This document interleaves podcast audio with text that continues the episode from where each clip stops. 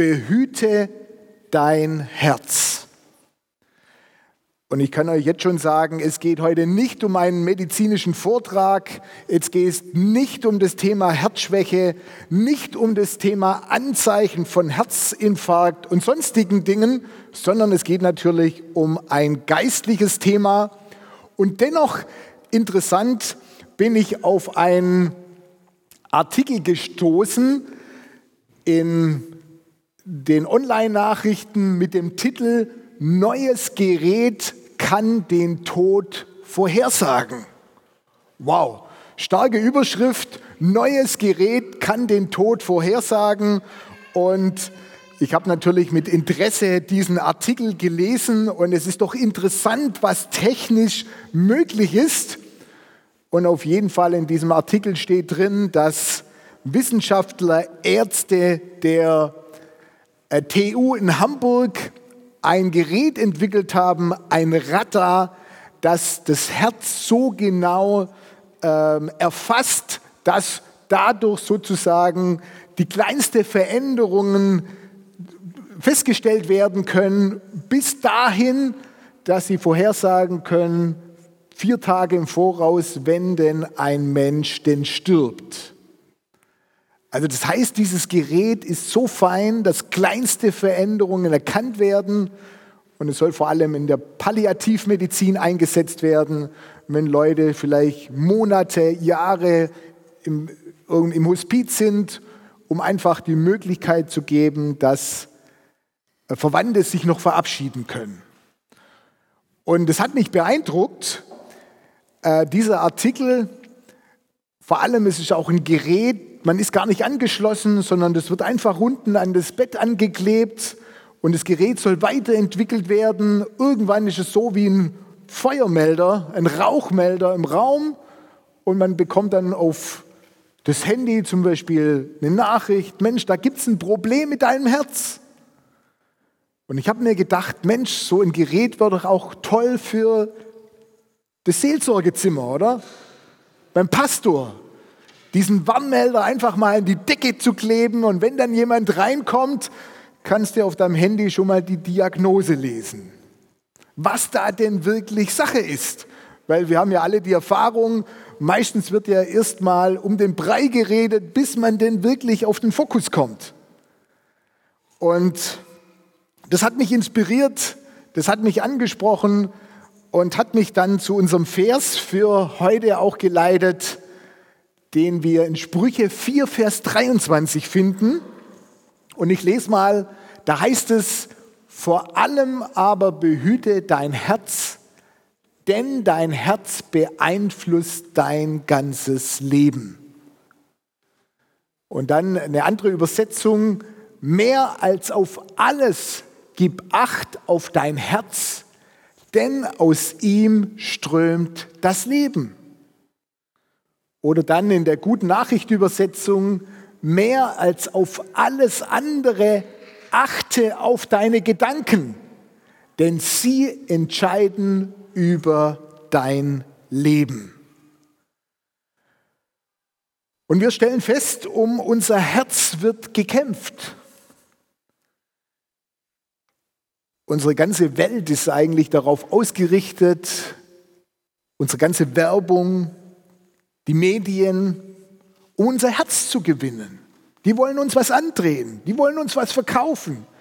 Und darum ist unser Herz sozusagen in Gefahr, beeinflusst zu werden, vielleicht uns sogar wegzubringen von Gott, von guten Prinzipien.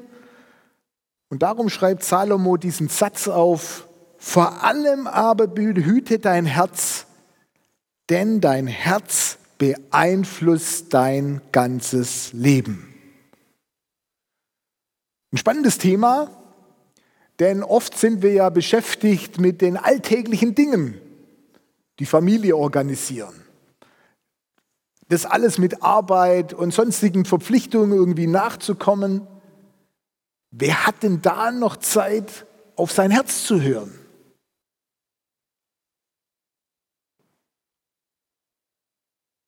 Ich höre auf meinen Bauch. Ist so ein Spruch, den die Deutschen typischerweise machen. Und sie beschreiben eigentlich damit, dass sie nicht nur sachlich unterwegs sind, sondern auch ihre Gefühle und die Stimmungen beachten. Und es ist gut, seine Gefühle zu kennen. Aber wenn Salomo hier schreibt, behüte dein Herz, achte auf dein Herz, dann ist es im hebräischen Denken nicht nur der Bauch, nicht nur der Kopf, sondern es beinhaltet eigentlich das komplette Leben. Im hebräischen Denken steht das Herz für alles. Für unser Fühlen, für unser Wollen, für unser Denken. Das Herz ist sozusagen die Mitte des Lebens. Und Jesus sagt, wo dein Schatz ist, da ist auch dein Herz. Und wenn man dir die Frage stellt, wer bist du? Was willst du? Was ist dir heilig? Was ist der Anker deines Lebens? Woran hältst du dich fest? Was ist das, was du in, auch du, dich durch eine Krise führt? Dort ist dein Herz. Jeremia sagt, nichts ist so abgründig wie das menschliche Herz. Voll Unheil ist es. Wer kann es durchschauen? Ich, der Herr, sehe bis auf seinen Grund. Ich kenne die geheimsten Wünsche der Menschen. Ich gebe jedem, was er aufgrund seiner Taten verdient hat. Wir wollen uns heute Morgen ein bisschen mit diesem menschlichen Herz beschäftigen. Und derjenige, der diesen Satz geschrieben hat, ich habe es vorher schon mal erwähnt, ist König Salomo. Und ich will so ein kleines Porträt von ihm heute aufzeigen, denn er ist ja derjenige, der uns diesen, diese Weisheit, göttliche Weisheit überliefert hat. Und wir werden nachher sehen, dennoch an dieser Aussage gescheitert ist. Salomo war ein Mann, der 40 Jahre über das Vereinigte Königreich geherrscht hat. Sozusagen, er war mächtig. Er hatte Einfluss. Und die Bibel berichtet, dass Salomo Gott von ganzem Herzen liebte. Er hatte sozusagen eine enge Beziehung zu Gott. Er betete ihn an im Altar zu Gibeon und in 1. Könige 3, Vers 5 wird berichtet, dass Gott ihm eines Tages oder eines Nachts im Traum erschien und sagte, Salomo, du hast einen Wunsch frei. Wow. Das ist doch das, was wir manchmal auch träumen. Mensch, einen Wunsch frei zu haben. Und da geht uns vielleicht gleich die Fantasie durch und sagt, Mensch, wenn ich einen Wunsch frei hätte, ich wohne gerade so beengt, ich wünsche mir ein Haus, ein schönes Haus, irgendwie im Grün, die Familie, alle toll. Oder dein Auto macht gerade Mucken und du sagst, Mensch, einmal im Leben einen Neuwagen, oder? So ein richtig schönes, schickes Modell, hochglanzpoliert, tippitoppi, wäre doch schön. Oder du sagst, Mensch, der wundersame Brief aus Amerika von einem reichen Onkel, der verstorben ist und dir das Erbe überlassen will. Salomo hat auch einen Wunsch frei. Und das Spannendste ist, dass er eigentlich sagt, Gott, ich wünsche mir von dir Weisheit. Ich wünsche mir von dir, dass ich dieses Volk gerecht und richtig richten kann. Gib mir diese Weisheit. Und Gott sagt, wow, mit dem habe ich nicht gerechnet. Toll. Und Salomo, weil du so einen tollen Wunsch geäußert hast, schenke ich dir sozusagen alles andere obendrauf. Das, was sich andere wünschen würden. Ein tolles Haus, eine tolle Familie, was auch immer. Ich gebe es dir sozusagen obendrauf. Und es kam so. Die Weisheit Salomos wurde im damaligen Erdkreis sozusagen weltweit bekannt. Ihr kennt vielleicht die Geschichte mit den zwei Frauen, die sich um das Kind streiten. Die Königin von Seba und andere Herrscher der, der Welt kamen zu Salomo, um von ihm zu hören, um einfach zu gucken, Mensch, da ist Weisheit. Da ist jemand, der übernatürlich begabt ist. Und so kommt er zu Reichtum, er kommt zur Ehre, das Reich weitet sich aus. Es wird berichtet, dass der Silberpreis in diesen Tagen wirklich in den Keller rutschte. Also für Anleger war es keine gute Zeit, weil es so gewöhnlich war. Es war normal. Silber. Es wird von Salomo berichtet, dass er sieben Jahre lang damit beschäftigt war, den Tempel zu bauen. Sein Vater David, König David, hatte ja schon alles vorbereitet. Und Salomo war nun derjenige, der das ausführte, der den Tempel einweihte. Und in 2. Chronik 7 wird dann diese, von dieser Einweihung berichtet, wie Salomo dieses Haus einweihte. Da wurden Brandopfer gebracht und Schlachtopfer, die damaligen üblichen Rituale. Und es wird berichtet, dass die Herrlichkeit Gottes dieses Haus erfüllt hat. Die Priester wagten nicht in dieses Haus hineinzugehen, weil Gottes Herrlichkeit so präsent war.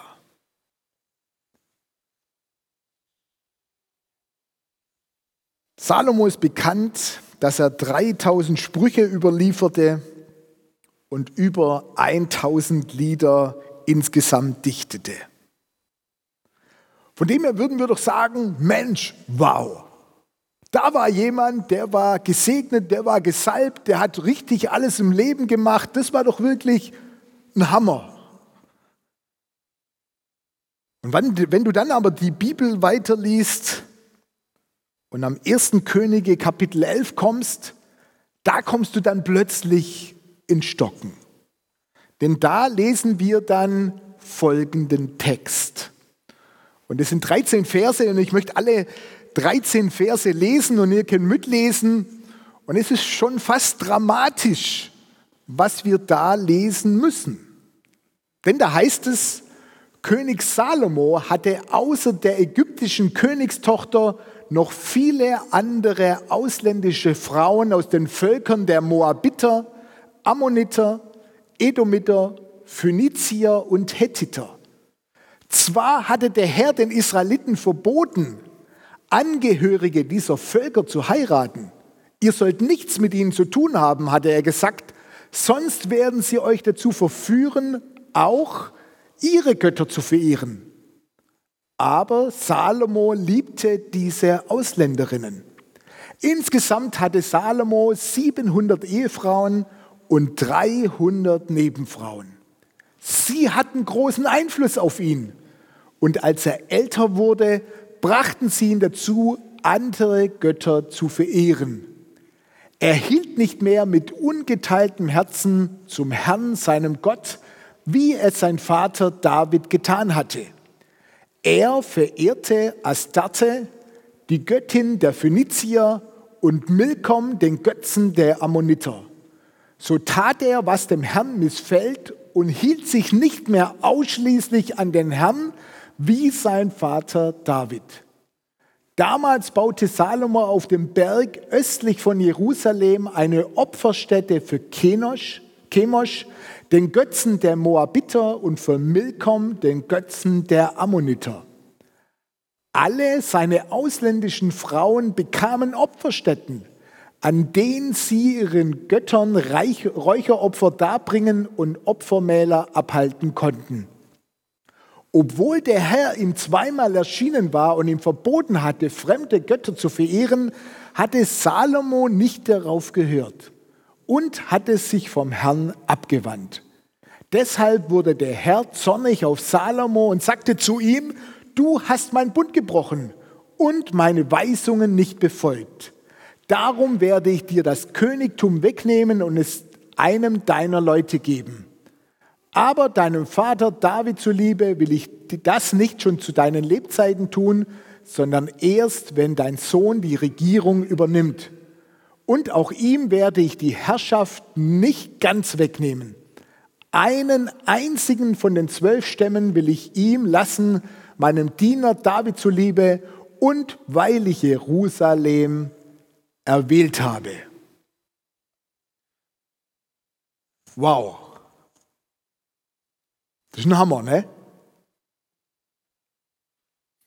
Erst diese Geschichte, da ist jemand ganz nah an Gott. Und dann dieser Absatz mit der Überschrift Das Ende Salamos. Und genau derjenige, der uns gesagt hat, hey Leute, behüte dein Herz, achte auf dein Herz, der ist in die Falle gelaufen und hat den Fehler seines Lebens gemacht. Und ich habe mich wirklich gefragt, Mensch, was ist da passiert?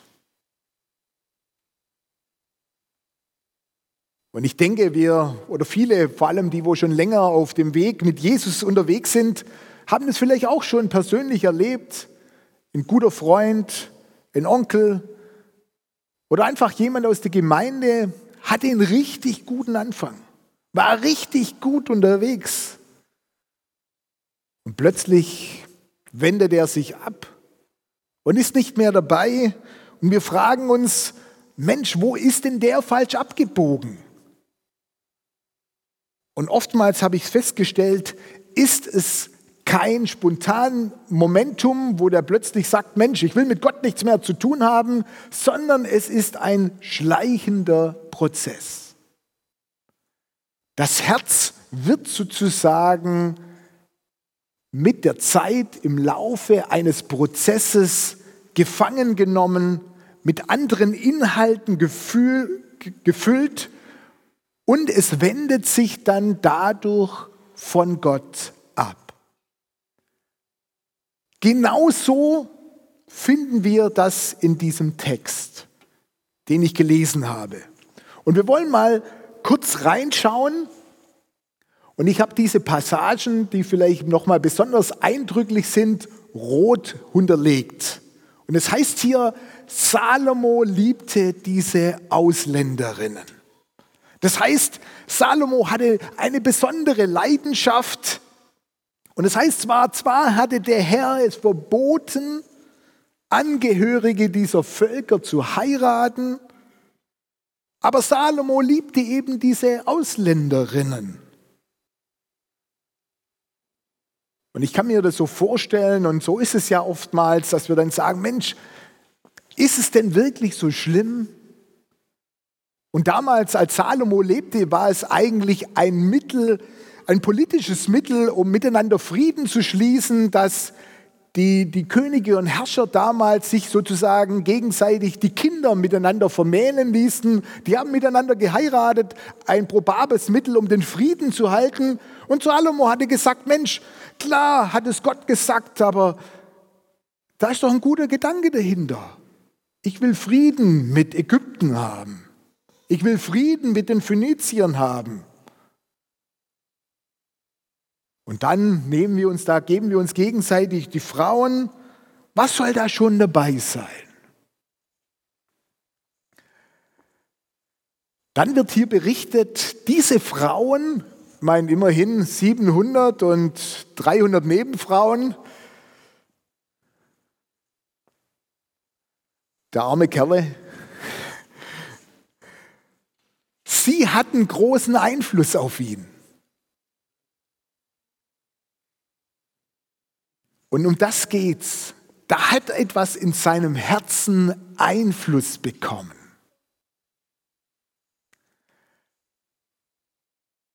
Dann der nächste Absatz, als er älter wurde.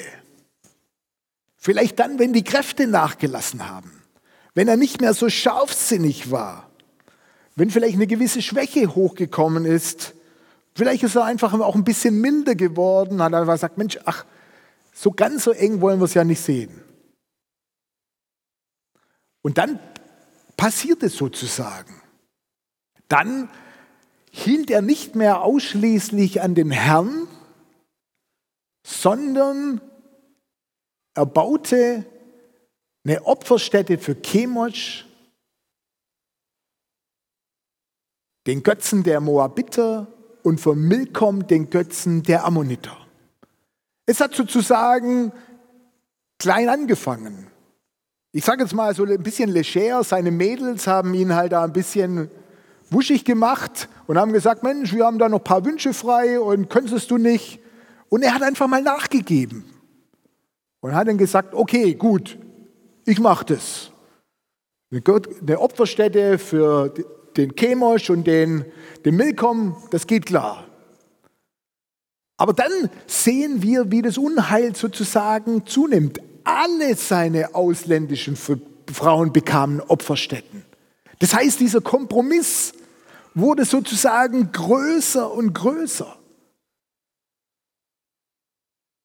Und dann diese eindrückliche Warnung, obwohl Gott ihm zweimal erschienen war, ihm verboten hatte, in sein Leben hineingesprochen hatte, hatte Salomo nicht darauf gehört, hatte es ignoriert und hatte sich innerlich von Gott abgewandt. Genau, das sind eigentlich die markanten Stellen. Wir sehen einen schleichenden Prozess. Es kam nicht von heute auf morgen, sondern er hat sich sozusagen darauf eingelassen. Sein Herz wurde verhärtet. Gott ist ihm persönlich erschienen, aber er hat gesagt, Mensch, ich mache jetzt mein Ding. Und derjenige, der den Tempel gebaut hat, der Gottes Herrlichkeit erlebt hat, müssen wir letztendlich feststellen, er hat auch für andere Götter, für, für eine Vielzahl von Götter Opferstätten errichtet und nicht nur errichtet, sondern er hat auch dort selbst angebetet.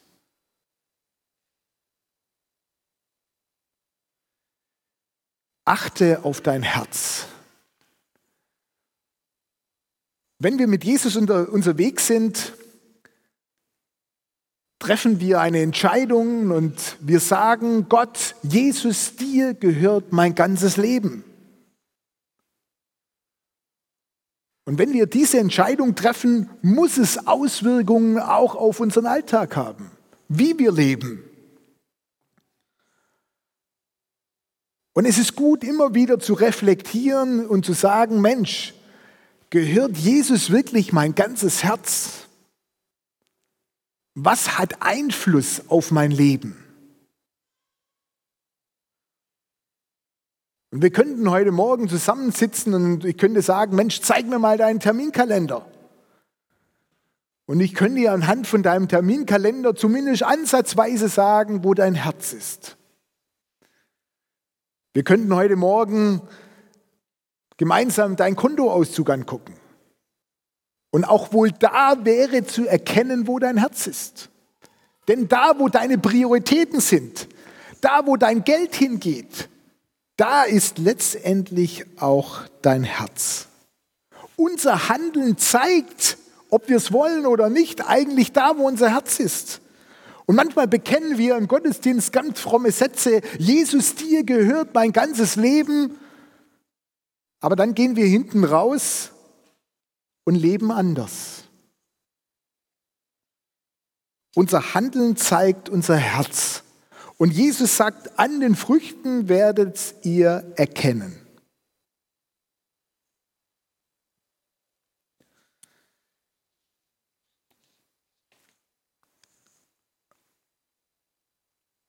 König Salomo, wir möchten von ihm heute lernen. Den Fehler, den er gemacht hat, wollen wir natürlich vermeiden. Und letztendlich stellen wir fest, er missachtete die Anweisung Gottes aus 5. Mose, Vers 17. Und im 5. Mose, Vers 17, da gibt es einen Text, da Gott schon lange im Voraus gesagt hat, Mensch, wenn ihr mal auf die Idee kommt, einen König einzusetzen, dann sollte Folgendes beachtet werden. Und da steht zum Beispiel drin in, diesem, in dieser Passage, er muss aus eurem Volk stammen. Dann steht da drin, wenn er den Thron bestiegen hat, muss er sich, sich das Gesetzbuch abschreiben lassen. Er muss diese Abschrift stets greifbar haben und alle Tage daran lesen.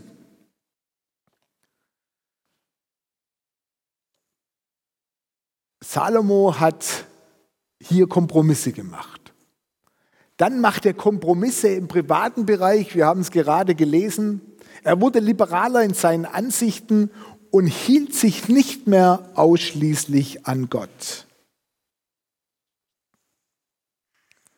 Behüte dein Herz.